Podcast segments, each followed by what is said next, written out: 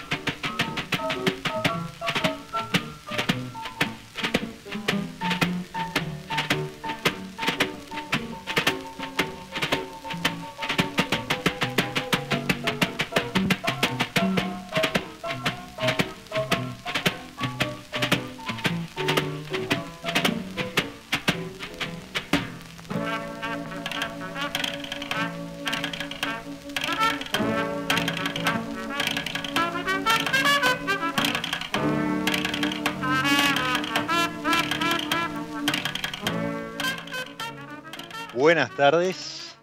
Bienvenidos a un nuevo espacio, una nueva pausa, la que episodio a episodio regalamos, proponemos desde mi lado B, hoy con, un clima festivo, y nos trasladábamos a través de la música. Viajábamos eh, no solo en, en, espacio, sino también en tiempo. Nos íbamos hasta el 5 de marzo de 1929. Piensen, ubíquense, un, un, bar escondido, esos famosos speakeasy eh, a los que se accedía con, alguna contraseña, con alguna palabra clave. Y, ahí estaba eh, Louis Armstrong, Jack Teagarden, Eddie Condon, eh, y, lo que se cree que es la primera o una de las primeras grabaciones de jazz donde intervienen músicos negros de raza negra y de raza blanca haciendo este knocking the jug o golpeando la jarra en referencia a una jarra de whisky que había sido vaciada totalmente, principalmente por, por eh, Eddie Condon, que, había caído dormido después de, de, disfrutar de esa jarra y, no participó mucho de la, grabación. Pero bueno, era una grabación post fiesta, ya que Louis Armstrong había regresado a la ciudad de Nueva York el día anterior en plena ley seca. Y todo tiene que ver con todo, así que hoy vamos a tener a, a gerente comercial, justamente, de distribuidora Ley Seca con nosotros. Bienvenido, Jorge Muñoz, a mi lado B. Hola Diego, ¿cómo estás? Un placer que abramos, muy bien, un placer que abras con ese tema y con algo que tenga que ver con la ley seca que nos caracteriza un poquito como distribuidora. Sí, por eso eh, también el episodio de hoy lo, lo, titulé, lo nombré Prohibición, no porque vayamos a prohibir nada en estos tiempos en los que este, por poco nos prohíben hasta, hasta reírnos por, por producto de la, pandemia, pero, pero porque justamente se vivió eh, una época, y, creo que en algún estado todavía permanece la prohibición de la, bebida alcohólica en Estados Unidos, con lo cual nosotros nos podríamos sentir más que eh, afortunados de poder disfrutar. Por ejemplo, de eh, yo me serví una copita de Caiken Brut porque pienso brindar con usted. A usted le hablo, Jorge Muñoz, por su, por su, por mí, por nuestro cumpleaños acaecido el primero de octubre, eh, la semana pasada. Y, nada, es un placer compartir natalicio. Así que este, vaya este, este brindis con, usted y bueno, y con la gente. Ah, ahí va, ahí va. Este, muchísimas gracias, Ezequiel, que nos está saludando. Ezequiel, nuestro operador, mm, que, que, nos acompaña episodio a episodio y gracias al cual, a él y a Nacho, como comento siempre, de, Radio Monk, eh, podemos seguir saliendo al aire como si nada nos hubiese afectado. Así que muchísimas gracias a él. Muy feliz cumpleaños, Jorge, muy feliz cumpleaños para mí. Y nos zambullimos en esto de la ley seca, pero... ¿por qué, cosa? Sí. Qué cosa loca, ¿no? Conocer a alguien en la industria y compartir que, che, ¿qué día cumplís años? No, el primero de octubre. ¿Y en qué año naciste? No vamos a dar el año, digo, tampoco, porque no somos tan viejos ni tan, ni tan jóvenes. pero, muy buena añada, ¿eh? Muy buena añada. Muy buena añada, mismo año. Lo único que faltaba era que fuéramos del mismo equipo, pero no, pero no, no importa. Este, pero qué casualidad compartir en la industria a alguien que haya nacido el mismo día que vos, del mismo año. Muy, pero muy loco. La verdad que. Y, aparte de esto, nada, lo compartimos con quienes están escuchando. No, nos caímos en la cuenta este, no hace mucho. Eh, hasta hubo ahí, tuvimos que mostrarla. Nos mostramos los DNI porque, de verdad no. Era poco creíble. No, no es, no y, a ver, y esto no es Gachi, Pachi y nosotros dos de Libra. No, no.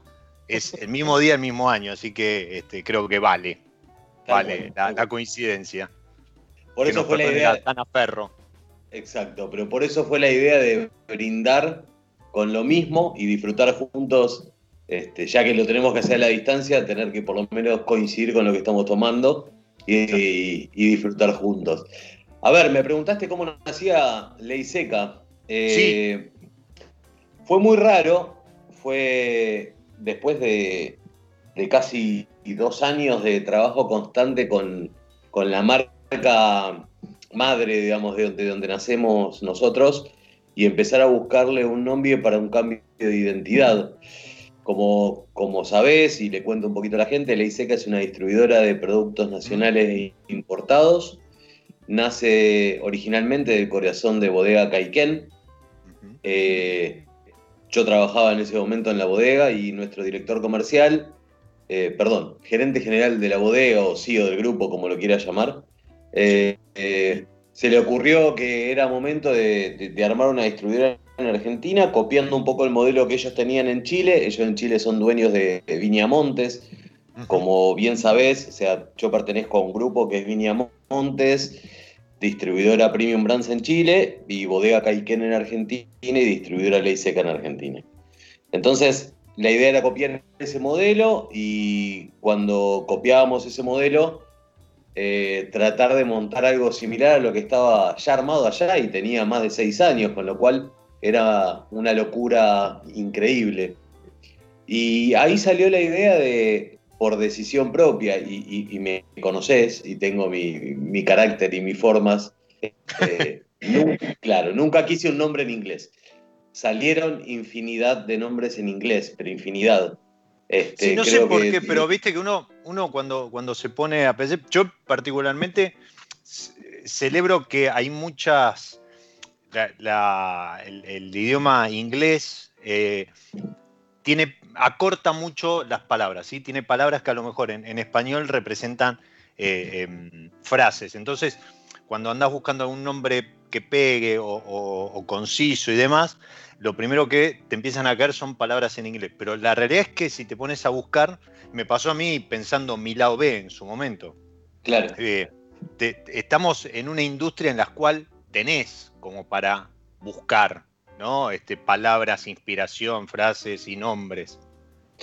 Totalmente. Eh, que ahí, mira, fue muy cómico después de un brainstorming terrible de distintos nombres, de, distinta gente tirándolo. Se nos ocurrió caminar por Palermo y empezar a buscando el lugar para almorzar. Y nos sentamos a almorzar en un lugar que no importa el nombre, pero la verdad que era bastante nefasto. Y, sí, sí. Y nos sentamos, y yo en una punta éramos como 10 personas, yo en una punta, mi jefe en la otra, y de la nada le digo, me gusta el nombre de Ley Seca.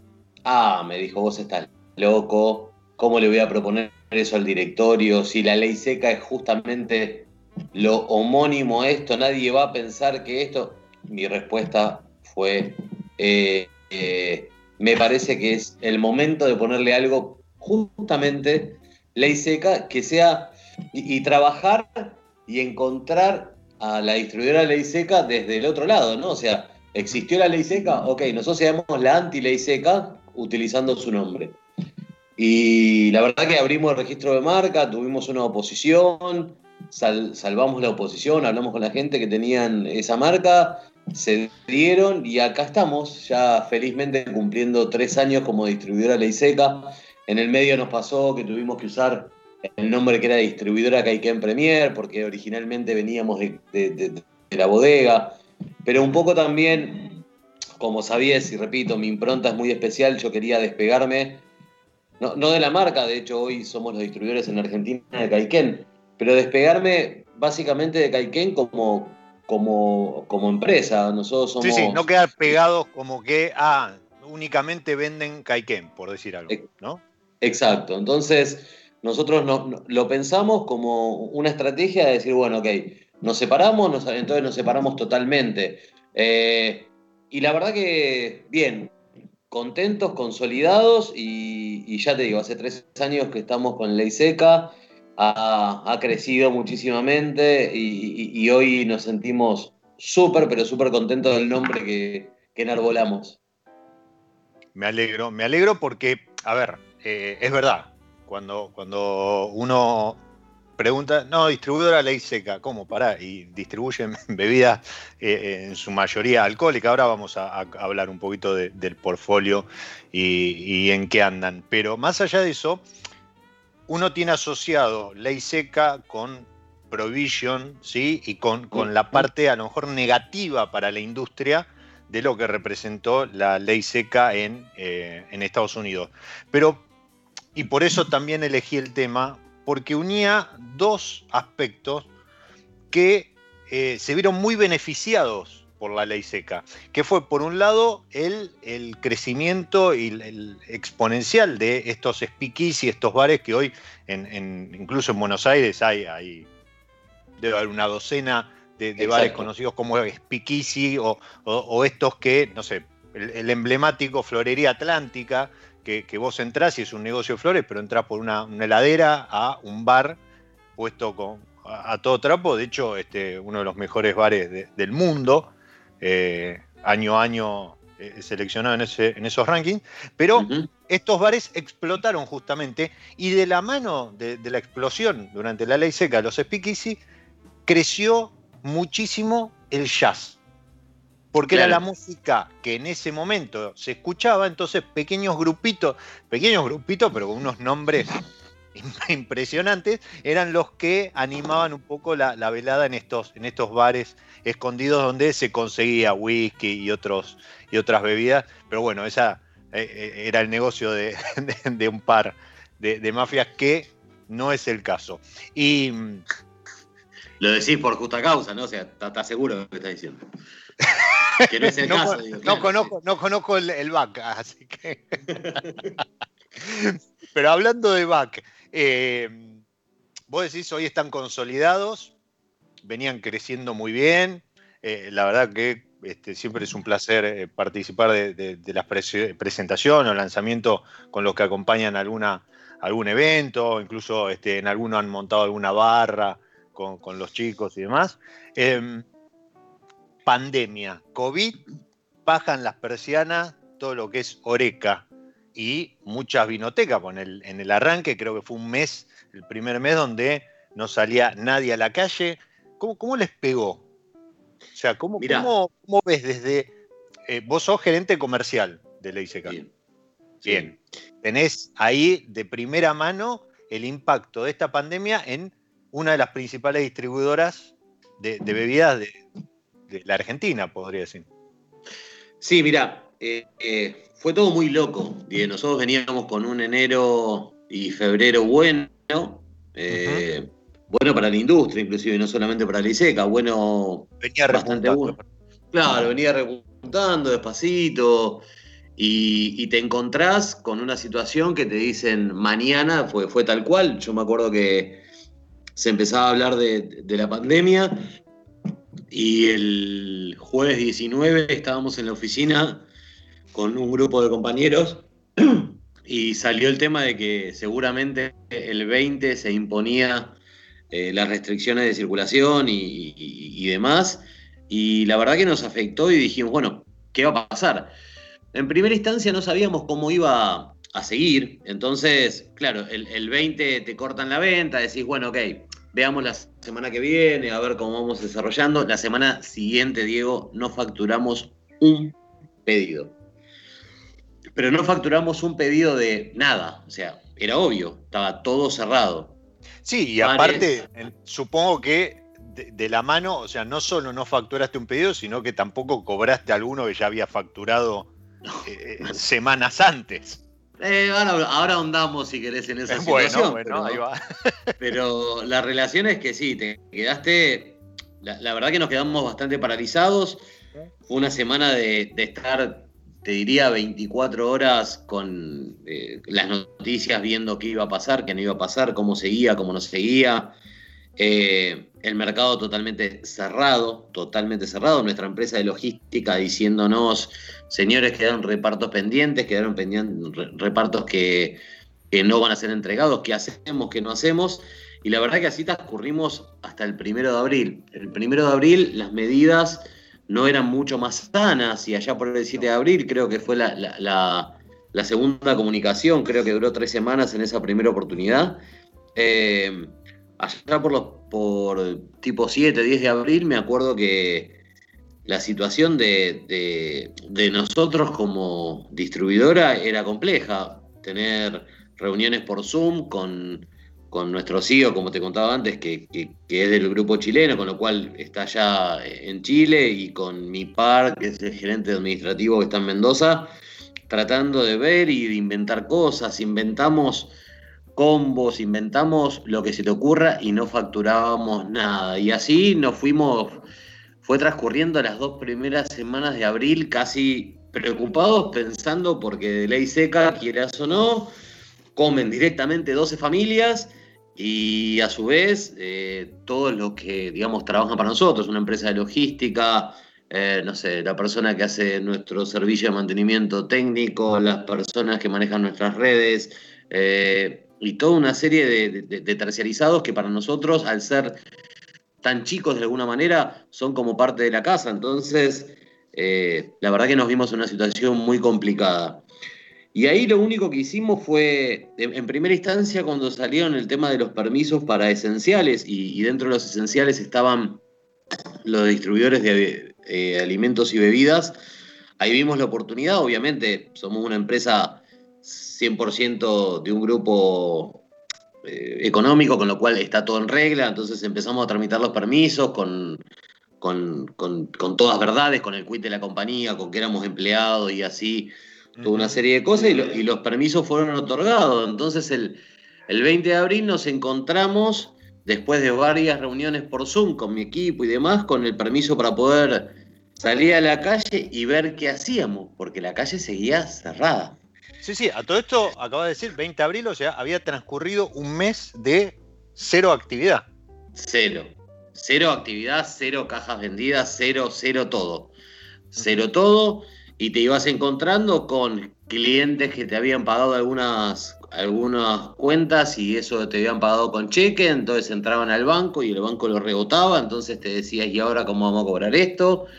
¿Y cuánta plata tenemos en la calle? ¿Y cuánto va a pasar? Y es el día de hoy, hace un rato me lo preguntabas, eh, el canal Oreca básicamente hasta hace dos semanas seguía sin saber qué iba a hacer de su vida.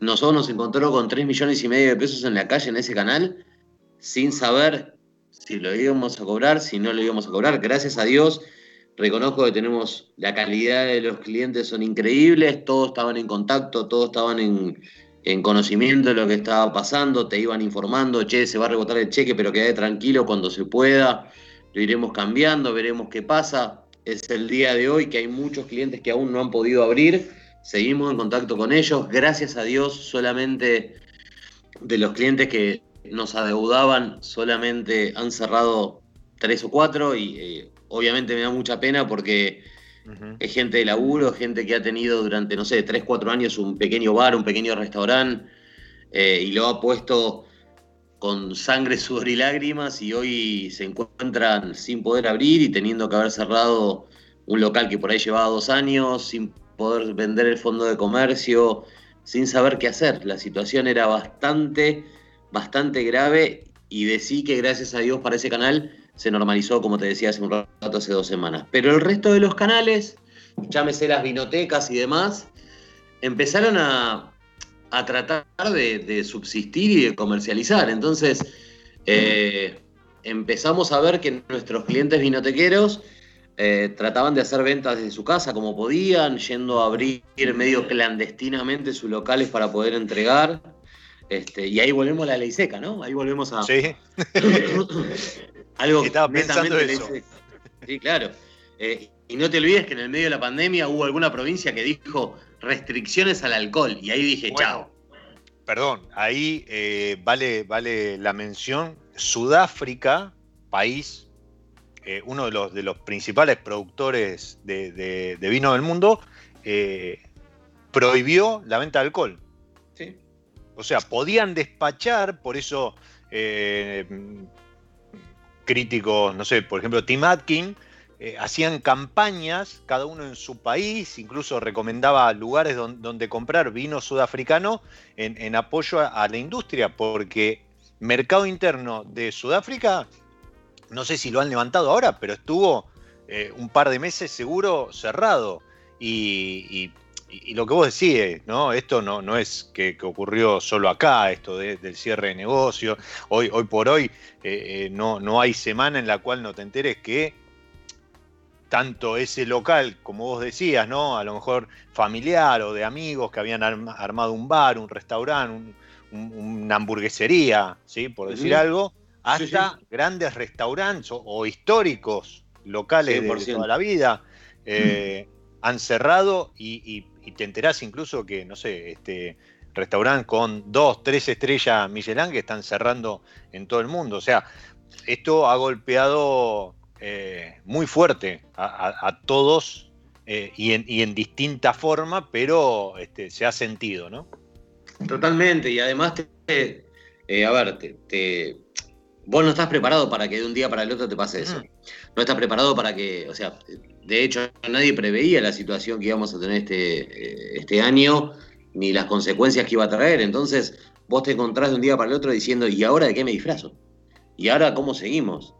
Y la verdad que, eh, gracias a Dios, y, reconozco que tengo un, equipo de fierro eh, que me banca mis locuras, mis decisiones, mis, mis, mis, arranques, que los conoces, o sea, sí, sí, yo, yo soy muy impulsivo y creo, y, reconozco que tengo la suerte, digamos, de, a veces, o, mayoritariamente, tomar buenas decisiones en esos impulsos, pero había que cambiarlo, había que modificarlo, había que, que darle una vuelta de rosca al negocio y se la dimos. La verdad que, repito, gracias a esas, a esas vinotecas que empezaron a vender de su casa de forma medio ilegal, eh, y, tratando de, llegar al cliente de alguna manera extraña, a través de una caja mandada en una motito, en un Rappi, en un.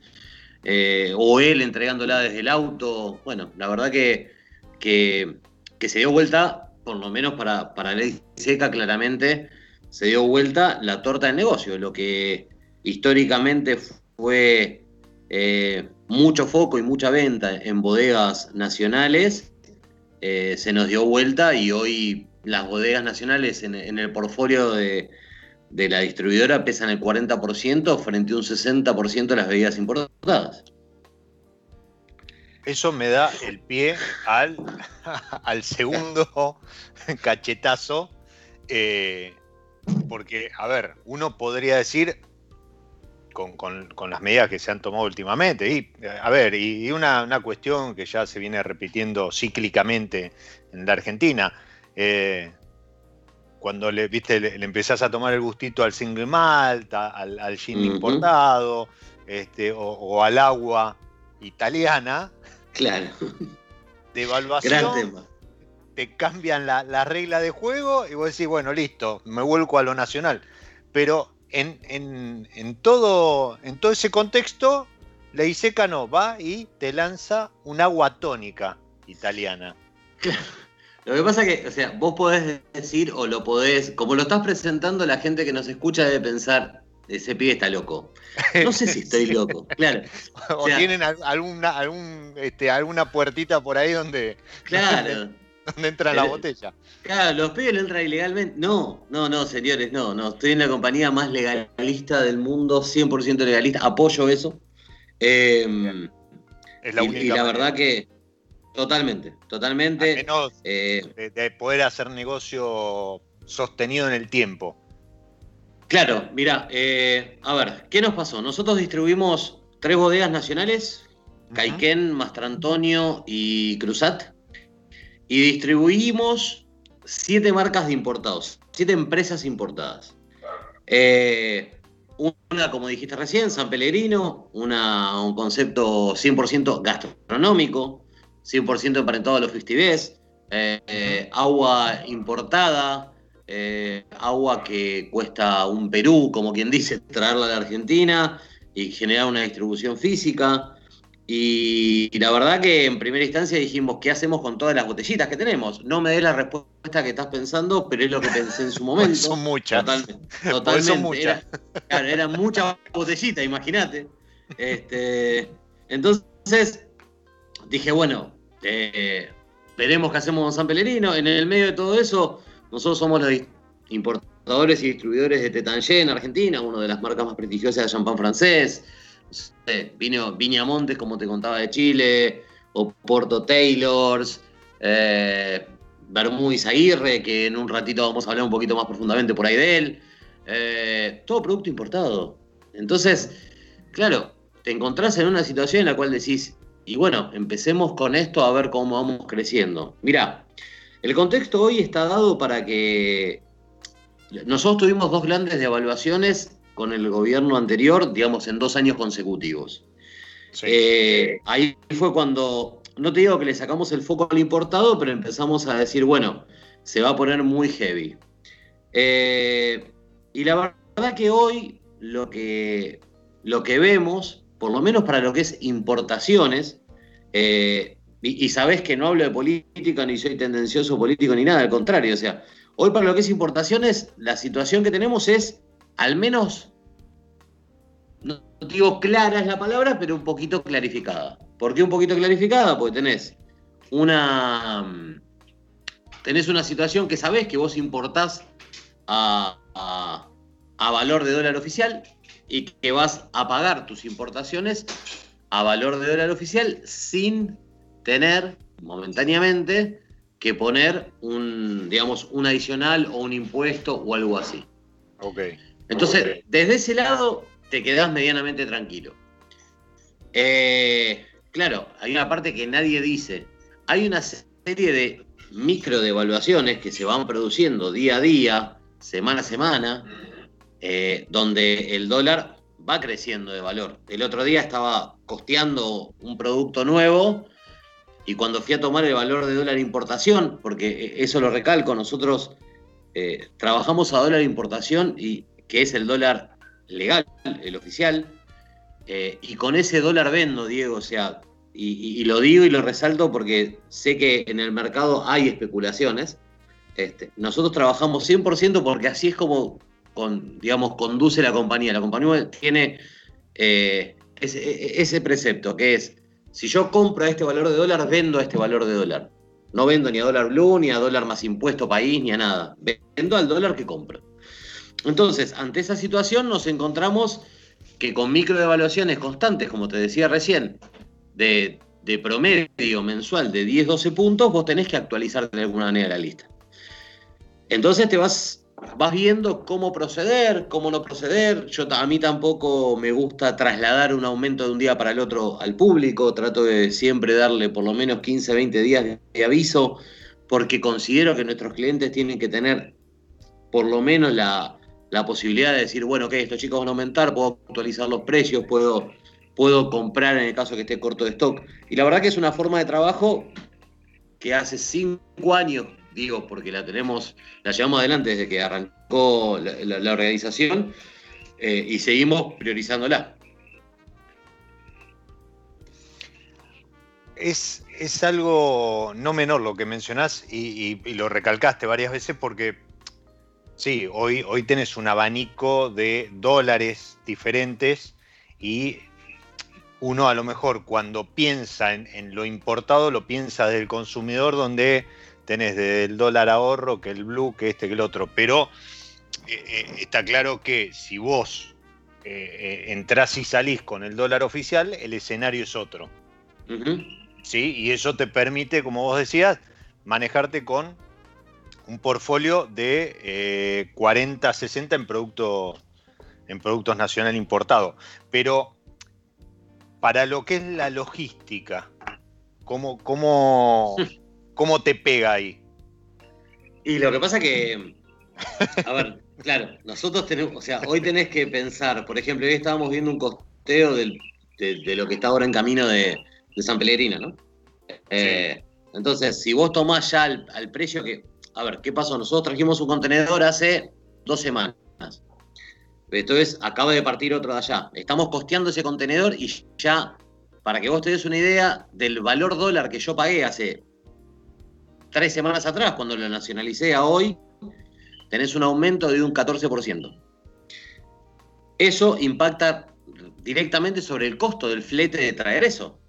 Con lo cual, si vos no lo trasladás una vez que esa mercadería llegue, transit time promedio 28, 35 días, si no lo traslado de alguna forma al mercado, a la larga el que pierde es la ISECA. Entonces lo que trato de hacer, como te decía antes, es previsionar el costeo del producto, saber a qué valor va a llegar, cómo va a llegar, y ahí es donde lo traslado al mercado. Y, le voy avisando a la gente que ponele en 15, 20 días va a llegar este contenedor, con lo cual mis precios van a tener que crecer en este porcentaje. Entonces, si hay mercadería en stock, repito, la vendo. Eh, y ya nos pasó en las devaluaciones anteriores que nos digan, che, pero mirá que tu competencia está parado sobre la mercadería. No, chicos, o sea, nosotros trajimos este, a este, valor, vamos a vender a este valor. Obviamente es un riesgo. a ver, digo, nuestro compromiso es con nuestro cliente. Eh, yo necesito que aquel cliente se sienta que Ley Seca lo acompañe y que somos partner, no que somos dos personas distintas. Exacto. No, lo dejo a la deriva. Exacto. Bien, y acompañas. Y, y, hablando de acompañar, hace un rato hablaste de Isaguirre y yo voy a meter una, pausa dentro de la pausa, como le digo yo. Bueno, nos acompaña episodio a episodio San Felicien y mm, eh, con un desafío, un pequeño juego en esto de musicalizar con eh, asociación a algún varietal, ¿sí? alguna variedad como para hacer un acuerdo. Em, pero mientras tanto, te propongo jugar un poquito también con, las burbujas que, tenemos en las copas y, y hacer algún refill un poco diferente y, nos va a dar pie para charlar ahora cuando volvemos de la pausa. La pausa, para, para, la pausa, hoy elegí el Semillón Du de, San Felicien, que es un, vino de postre pero yo siempre recomiendo tomarlo con, moderación y con algo en el plato, porque es un peligro. Más que un peligro, yo diría que es una trampa de miel.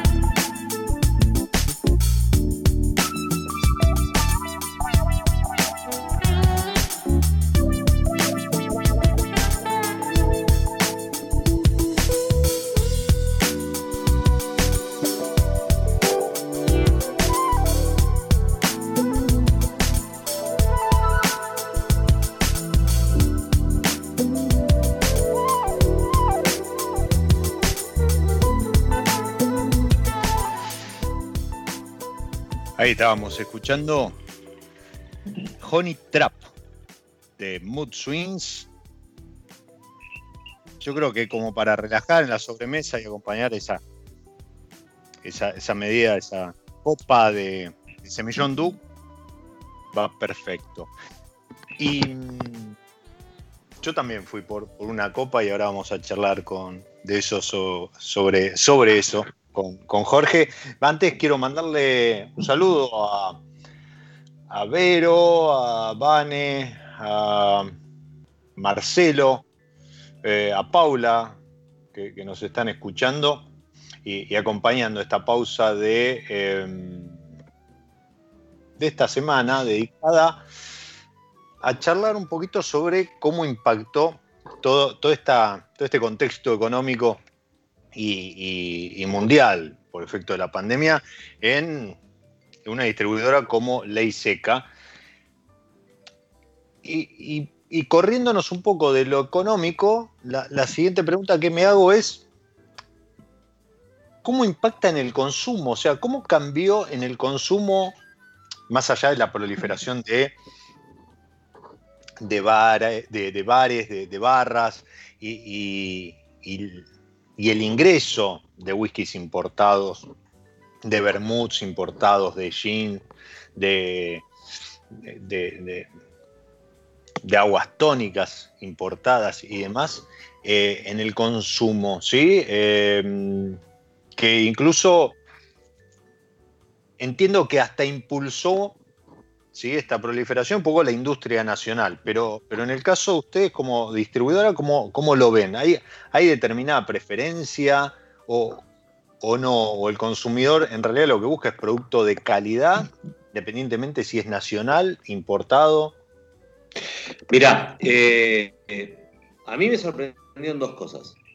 En la, en la primera etapa, eh, lo que nos pasó fue, empezamos a ver que había un boom sobre la bebida importada. En, primera instancia fue Tetanger. Después vemos que, vimos que ya no era solamente el champán francés, sino que empezaron a hacer los iconos, por ejemplo, de Montes. Después que empezó a hacer el Oporto. Eh, y después que empezó a hacer el agua para consumo en casa y ahora con la llegada de la tónica. Entonces, ¿qué es lo que veo? Lo que veo es que la gente no, en primera instancia no puede viajar. Eh, pero aún más grave que eso fue que la gente no pudo salir, estuvo mucho tiempo mm. encerrada en su casa. Entonces tenía la, posibilidad de que a su casa le llegaran productos distintos. Llámese un whisky, llámese un gin, eh, un oporto, un vermú, una tónica. Entonces la gente empezó a atreverse a gastar por ahí un poco más de plata, porque no te voy a negar, la, diferencia con los productos importados es, y la hay, eh, pero empezar a beber mejor, empezar a, darse el gustito que como no puede viajar y no puede invertirlo por ahí desde ese lado, empezó a, a, tener la posibilidad de invertirlo básicamente en bebidas. Yo creo que ha sido un boom, o sea, vos hablás con, con importadores de whisky y te dice que no tiene stock, que están pidiendo constantemente. Hablas me Pasó, me, pasó como consumidor. ¿eh? Claro, bueno, por eso, o sea, te, vas encontrando que hay una realidad súper, pero súper eh, distinta a la que veníamos viviendo. Entonces, no es que hay un detrimento en el mercado nacional de bebidas. ¿Sabes lo que, lo que veo, digo, es que hay claramente dos puntos marcados veo un consumo muy grande y muy activo de los vinos finos finitos, si los querés ver así, ahí denota mi edad, ¿no? Ahí estoy hablando de, ahí claramente estoy hablando que, tengo más de 40, claramente, cuando hablo de los vinos finos finitos, que son como se los clasificaba antes, claro, a los vinos finos. claro, Pero, pero bueno, entonces hay un consumo y hay un crecimiento sobre esa línea de vinos. Hay un consumo y un crecimiento sobre el segmento de la línea de vinos de 300 pesos. Y después el salto que yo veo es que de 300 los vinos de 400, 500 y hasta 600 quedan casi olvidados para pasar a 700 pesos para arriba. Entonces, eh, es como que también le pasó a la bebida nacional, a los productos nacionales, pero les cuesta más y, la gente trata de darse un gustito, no porque los productos locales no sean buenos, al contrario, o sea, tú sabés que he defendido la industria y la voy a seguir defendiendo siempre. Eh, pero yo reconozco que hay veces que te da ciertos gustitos y, por ejemplo, un champán francés claramente es distinto a un. Nombré a Cruzat, o sea, para mí, a un espumante de Cruzat, que es un método champenois, que el enólogo es Pedro Rosell y que Pedro ha aprendido en las mejores champañeras del mundo y que es una eminencia, pero claramente es distinto. Entonces la gente se da un gusto y se compra un champán francés. La gente se da un gusto y así como se compra un cognac, se puede comprar un port y prueba un, porto que pasa 20 años, que está añejado 20 años. O, se compra, en el caso nuestro, por ejemplo, Gin Mom. Mom es un gin infusionado con frutos rojos, ¿lo conoces? Y te gusta, pero no importa eso que entre nosotros. ¿Te gusta el este, gin en general? Algunos tiran más que otros. Exacto. Este, entonces, mm. cuando te encontrás en esa situación y decís, bueno, hay un cambio, hay un cambio y hay una experiencia nueva de la gente, entonces te animás. O sea, mirá si me animaré, mirá si seré enfermo, que como bien dijiste, llegó el segundo contenedor con tónica de San Pelerino, se fue, está en camino el tercero. nos la sacaron de las manos. Eh, acabamos de registrar dos jeans nuevos, algo que te interesa a vos. El London Number One, por ejemplo, Jerry Cask, que pasa tres meses por un anijamiento en, barrica de Jerez. El Mom Rocks, que es, el es un London Dry Gin. Eh, estamos, no te voy a dar los nombres, pero estamos incorporando, si Dios quiere, eh, unos whiskies importados conocidos de segmento medio. Eh, Ley Seca está tratando de. A ver, ¿qué, cómo se encontró Ley Seca? Digo, y vuelvo a lo mismo. Nos encontramos que este año determinó que Ley Seca sea más un importador de bebidas premium que un eh, distribuidor de bebidas nacionales. Y repito, amo las bebidas nacionales, sabés que a, capa y espada he defendido a Caiken durante los seis años que llevo en el grupo, que le he puesto corazón a todas las cosas que hemos hecho, que, que eh, con Cruzat en los últimos tres años que lo tenemos hemos crecido increíblemente, que tomamos la marca Mastro Antonio para darle eh, una distribución física, un nuevo vino en el mercado, que son super premium también. No, no, y eh, aparte, en ese sentido, y, es para destacar, no, estoy conversando con vos, pero esto, eh, la verdad que me saco el sombrero con todas las bodegas distribuidoras y, agencias de prensa que a pesar de todo este parate no han dejado de moverse ni un minuto y han apostado a lanzamientos, presentaciones y, nuevos productos. Eh, y, les ha ido muy bien. Y en, en, particular, en el caso de Ley Seca, voy a destacar tres momentos con las tres marcas nacionales que, mencionaste. Una, una vertical por, este, el día del Cabernet Sauvignon eh, con, con, la gente de Caiken, con el Caiken Ultra, con tres añadas impresionantes que fueron 2003, 4, 15 y 18, si mal no recuerdo. 10 y 18. Eh, 10 eh, y 18, perdón. Estaba mal etiquetada, si no me equivoco. Exacto, exacto. Bien. Eh, la presentación de Mastrantonio, digamos, la, presentación oficial al mercado de Bodega Mastrantonio con, este, con, unas etiquetas que tienen todo un trabajo y, una asesoría enológica impresionante detrás. Eh, y, tercero, esto es de, hace días nomás, Cruzat lanzó su nueva añada de, de Milesim que es la 2014. Correcto. Sin olvidar que en el reporte 2020, que fue publicado incluso en pandemia por Tim Atkin, fue el Cruzal Milesim el, seleccionado como el mejor espumoso de Argentina. A ver. Correcto. Eh, digamos que son una distribuidora que se dedica a un segmento premium, pero no premium por, por el precio o el marketing que hay detrás, sino porque se manejan con productos de calidad. Totalmente. Y, eso este, doy fe desde el consumidor, ¿no? Ya como, como prensa, porque suelo este, comunicar lanzamientos y, eventos a, los que me invitan vos y demás, pero digo, son productos que, la gente ha, recibido y, los adopta, porque tienen una relación precio-calidad muy buena, independientemente de si son nacionales o importados, ¿no? Y a eso un poco también apuntaba y creo que es lo, lo que vos estabas tratando de decir, que Además, como la gente no ha podido ir al restaurante donde tenés un margen, entonces decís, bueno, me pido una, una box este, de, algún restaurante de, gama media alta y lo acompaño con un vinito que a lo mejor en el restaurante me saldría mucho más, pero ese, ese mucho más lo invierto y pego un salto en la etiqueta. O con un champán importado o después me tomo un gin tonic con un gin este, británico. Y, claro.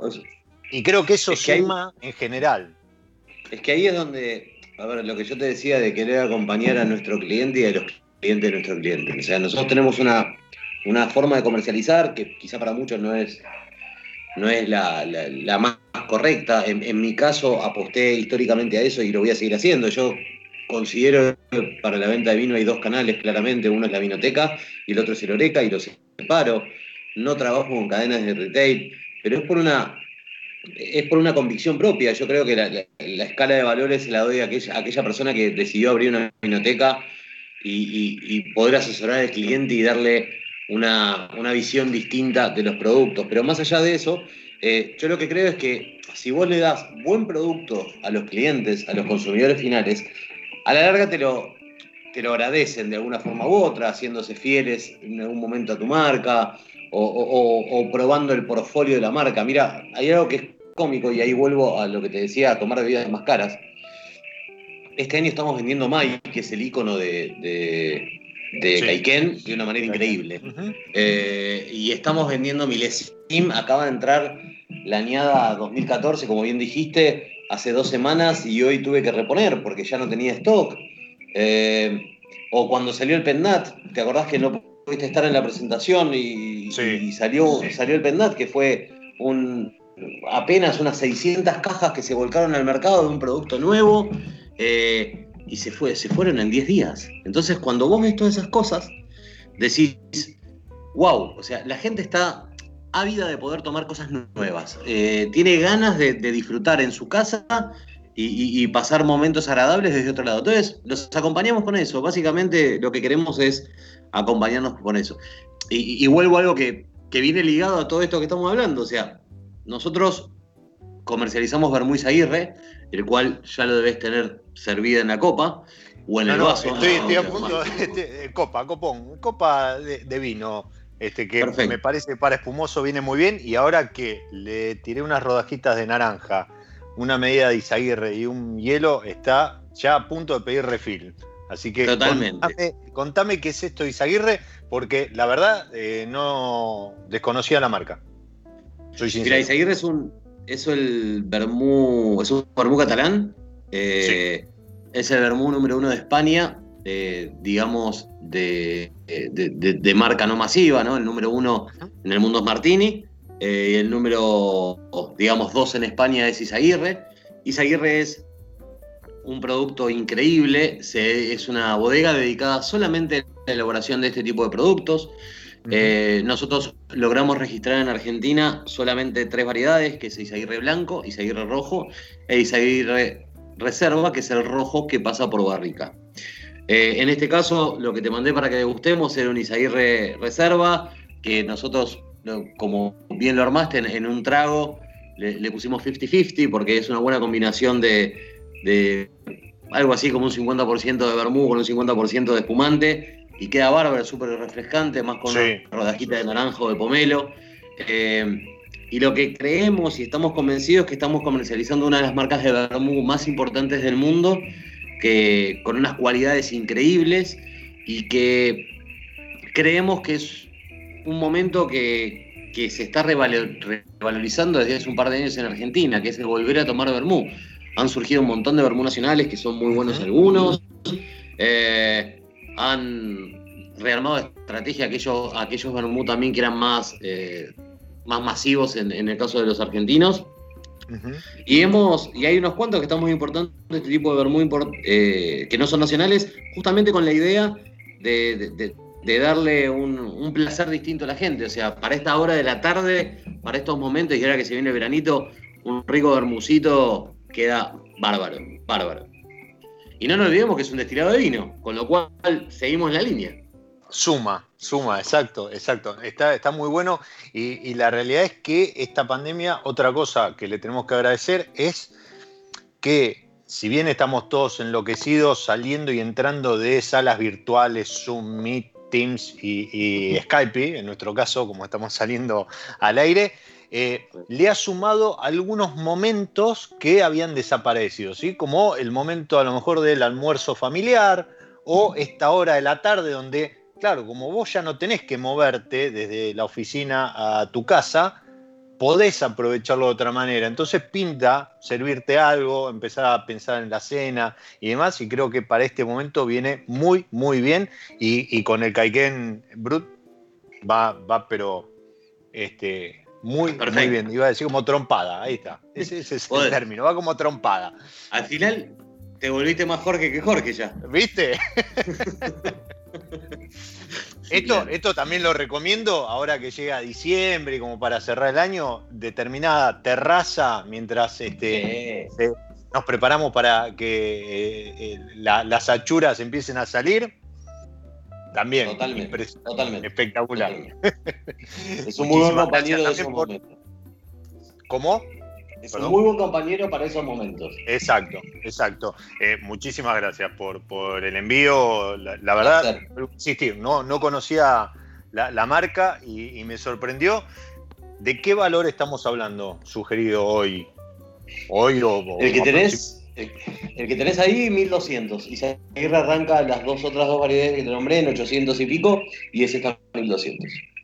Bien, no, no, no, son, no son tampoco valores desorbitantes si uno, si uno piensa que es un producto importado de calidad, como vos decías, ¿no?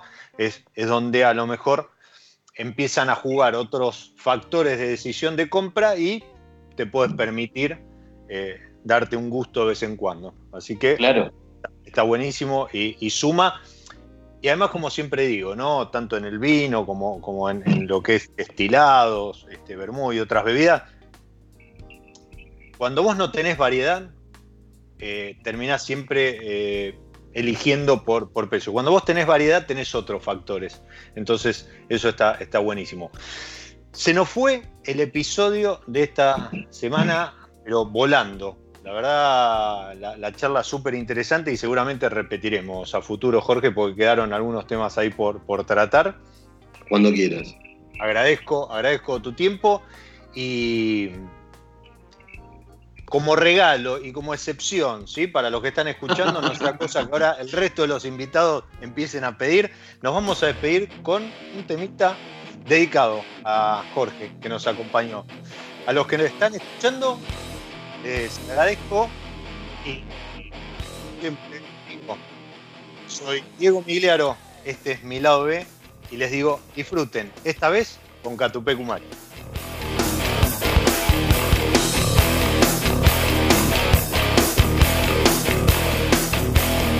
Mientras que uno anclaba, otro sin medir cambió la forma adecuada y se fue.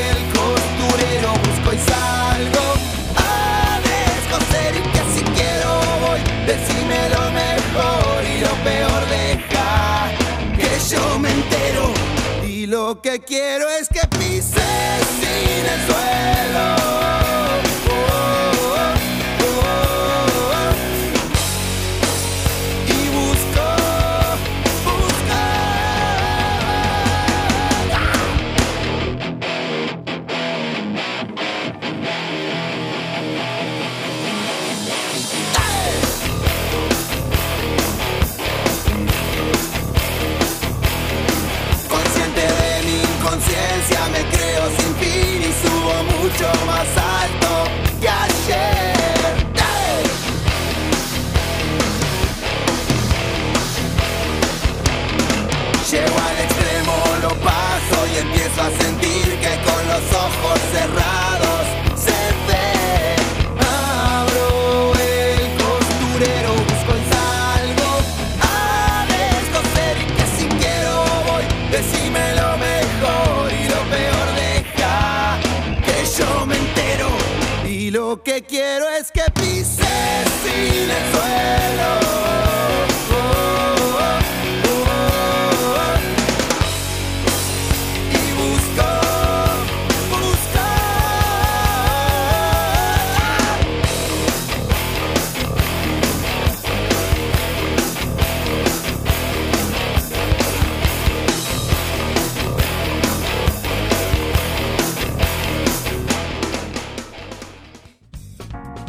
Nos encontramos en cualquier momento en otro episodio de Mi lado B.